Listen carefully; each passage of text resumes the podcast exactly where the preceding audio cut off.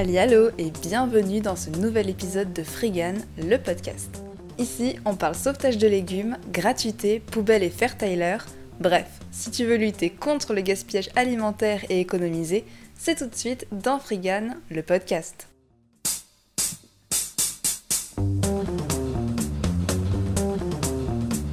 Frigan, le podcast.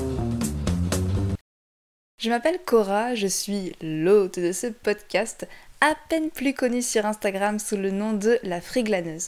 Mais pas d'inquiétude si cela ne te dit rien du tout, c'est juste un compte où je partage mes photos et recettes véganes. Si tu es gourmand, ça pourrait te plaire, mais pour le moment, ce n'est pas du tout le sujet. Après avoir récupéré ce micro gratuitement, j'ai tout simplement décidé de lancer ce podcast sur le friganisme afin de parler de ce mode de vie que je trouve juste fantastique, de répondre aux nombreuses questions que l'on me pose sur Instagram, allant de qu'est-ce que c'est le friganisme? à tu as déjà fait les poubelles, en passant par qu'est-ce que c'est qu'un fair-tailor. Mais surtout pour partager mes astuces, conseils et méthodes pour que tu te lances toi aussi dans des épopées friganes. Et nous voilà déjà au troisième épisode. Si tu viens d'arriver, déjà bienvenue. Et tu peux écouter les deux épisodes précédents qui sont sur l'histoire du friganisme et les raisons de se lancer. Ils t'aideront à mieux comprendre le mouvement, la démarche, pourquoi le faire, etc.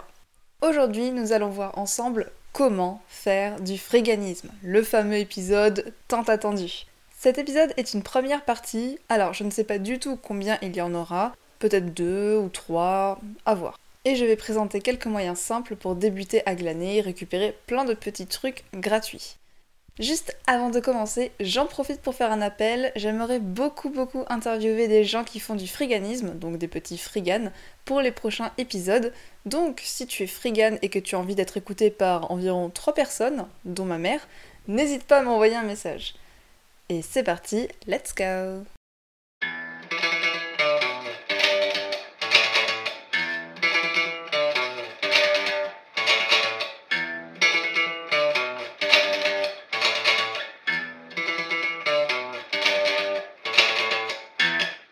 Comment faire du friganisme, partie 1. Il y a pléthore de manières de faire du friganisme, des répandus comme des plus perchés. Dès lors que vous récupérez quelque chose gratuitement, vous pouvez presque le considérer comme du friganisme en fait. Alors non, par contre, vos parents qui payent vos courses, ce n'est pas du friganisme. Sorry. Selon vos possibilités et vos moyens, il y en aura peut-être une ou deux manières, méthodes qui vous conviendra. Il se peut en revanche que cela ne marche pas du premier coup, mais s'il vous plaît, n'abandonnez pas, faites au moins deux ou trois tentatives avant de baisser les bras, ça serait quand même dommage de rester sur un échec, non? Bon, maintenant, je vous présente quelques moyens simples et parfaits pour débuter. Commençons par la fin, ou plutôt les fins de marché. Sans doute la manière la plus répandue et la plus connue, je trouve qu'il est plutôt facile de glaner quelques fruits et légumes en faisant les fins de marché.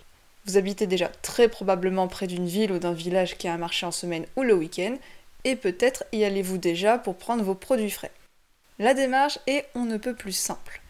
Allez-y lorsque le marché touche à sa fin et que les primaires commencent à ranger leur étalage. Choisissez-en un, au hasard, alors soit vous prenez quelqu'un que vous ne connaissez absolument pas, ou sinon, vous pouvez tenter la sympathie auprès d'un stand qui, au contraire, vous connaît bien. Dans tous les cas, armez-vous de votre plus beau sourire et demandez s'ils n'ont pas quelques fruits ou légumes abîmés qu'ils ne peuvent plus vendre et que vous pouvez par conséquent prendre gratuitement. Alors j'insiste sur le gratuitement car s'ils essayent de vous les vendre, alors ils vous arnaquent, parce qu'ils avaient prévu de les jeter.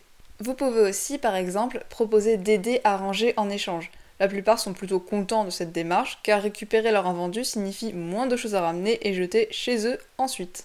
L'avantage de cette méthode, c'est que vous pouvez le faire seul ou à plusieurs. Bon, par contre, vous ramenez pas à 10 non plus, hein. Et vous pouvez obtenir de bons fruits et légumes de saison, sans doute local. Et si, ma foi, malheureusement, vous vous retrouvez face à des personnes peu coopérantes, cela arrive, ne désespérez pas et tentez avec d'autres, d'autres vendeurs ou même d'autres marchés si vous en avez la possibilité. Si vraiment vous êtes un peu trop timide, vous pouvez tenter de glaner ce qu'il reste sur la place une fois que tout le monde est parti. Mais le problème avec cette technique, c'est que si les vendeurs font bien leur travail, bah, ils ne laissent rien derrière eux. Faire les fins de marché, c'est en général la première méthode que je conseille à quiconque veut débuter, car elle est à la portée d'à peu près tout le monde.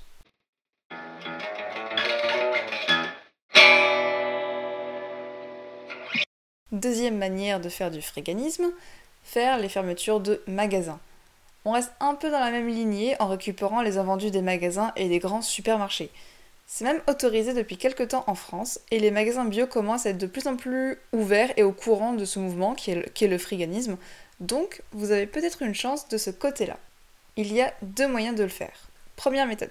Vous pouvez repérer un ou une employée qui a l'air, ma foi, tout à fait sympathique. Demandez-lui s'il n'a pas parfois des invendus que vous pouvez récupérer le soir ou voilà. Bien sûr, demandez quand l'employé n'est pas surchargé de travail, que le magasin n'est pas bondé. D'ailleurs, moi je l'avais fait à la petite biocop de mon village et le vendeur m'avait dit qu'en effet, tous les matins, il laissait un carton pour les gens derrière le magasin.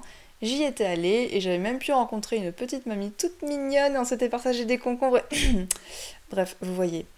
Sinon, sautez l'étape humaine et allez directement checker les poubelles et les containers des magasins lorsque ceux-ci ferment.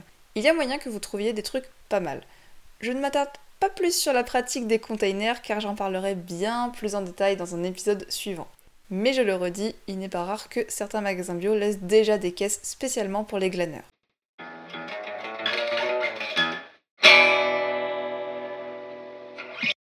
Troisième astuce, Internet est ton ami. Pour la petite histoire, et surtout pour illustrer ce point, il faut savoir que mon premier friganisme, c'est sur Facebook que je l'ai fait. C'est un groupe de food sharing, donc food sharing c'est en français partage de nourriture, appelé tout simplement food sharing Munster, puisque c'est un Munster. Dans ce groupe, les gens disent par exemple euh, Je donne du tofu aux olives car je n'aime pas ça, ou parce que la date est dépassée, rayez la mention inutile. Il suffit de leur envoyer un petit message privé et de s'accorder sur un lieu et une heure de rendez-vous.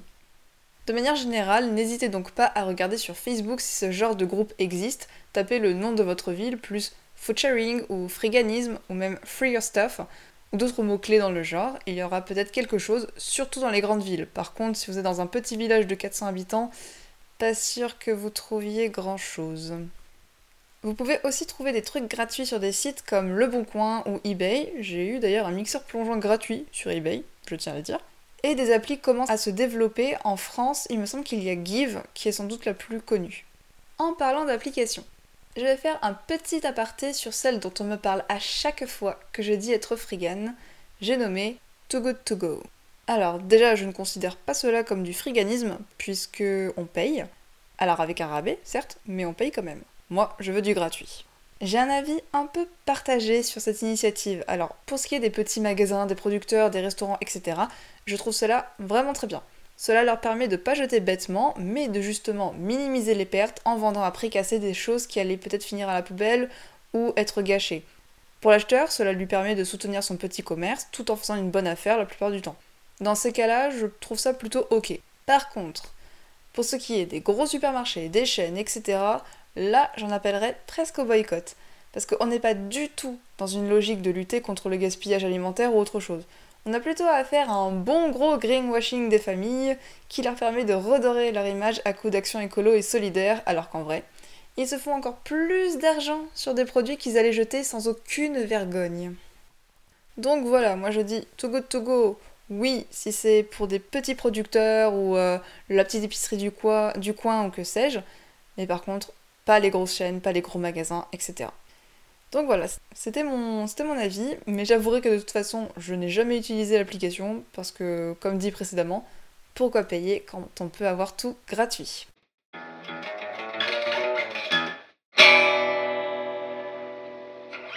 Si on récapitule des fins de marché, des arrières de magasins, un peu de recherche sur internet, je pense qu'on est déjà pas mal pour une première partie, non? Et avant de finir, j'aimerais quand même donner un micro conseil, alors déjà un peu présent dans ce précédent, qui est tout simplement sympathiser. Alors c'est vraiment trop trop bête, mais je vous promets que ça aide de fou. Les gens seront plus à même de vous faire un petit geste s'ils vous connaissent bien et qu'ils vous apprécient. Alors après, ce conseil vaut pour toute la vie en général. Hein. Mais entre le petit commerçant qui va vous donner gratuitement un produit à peine périmé, ce pote qui peut vous filer un bon plan, ou alors la voisine qui a un pommier et qui pourrait vous donner des pommes, on a tout à gagner à être gentil et pourquoi pas à donner un coup de main en échange. Mais dites-moi, ce ne serait pas le moment de la recette spéciale récup? Recette récup Que pouvons-nous faire quand on vient de récupérer 5 kilos de carottes, des pommes de terre toutes molles, des pommes un peu choquées et du céleri branche? Une bonne soupe, bien sûr. Oh, il n'y a pas besoin de quantité précise. Juste éplucher et découper une bonne quantité de pommes de terre et de carottes, un peu de céleri branche et une pomme. Si vous avez un oignon sous la main, émincez-le et faites-le revenir avec un peu d'huile dans une cocotte, avec en plus un peu de curcuma, du cumin et du paprika fumé ou les épices de votre choix. Ajoutez les légumes et la pomme, faites-les également un peu revenir, puis couvrez-les d'eau avec du bouillon de légumes. Faites cuire jusqu'à ce que les légumes soient tendres. Bon, je pense quand même qu'à ce stade vous savez faire de la soupe, non? Puis mixez avec un mixeur plongeant. J'adore vraiment mettre une pomme ou une orange dans mes soupes. Je trouve que cela permet de relever les saveurs en, subtilité et d'apporter une petite pointe sucrée sans que ce soit too much. Et sur ce petit conseil, je vous souhaite bon appétit. Frigan le podcast, c'est fini. J'espère que ces trois petites astuces vous auront donné envie de franchir le pas et de tenter une petite action Frigan. N'hésitez surtout pas à me faire un retour si vous réussissez à glaner quelque chose grâce à cet épisode. Rien ne pourra me faire plus plaisir. Pour soutenir le podcast, vous pouvez déjà l'aimer, le partager, en parler autour de vous et aussi suivre mon compte Instagram, la friglaneuse. Toutes les informations seront jointes au podcast. On se retrouve très très vite pour d'autres épopées friganes.